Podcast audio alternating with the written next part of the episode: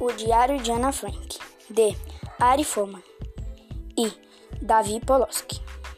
Introdução, página 21.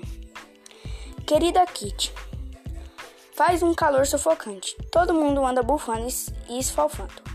E nesse calor eu tenho de andar por todo o canto. Só agora que percebo como é agradável um bonde. Mas nós judeus não temos mais permissões de usar esse luxo. Nossas pernas deveriam bastar.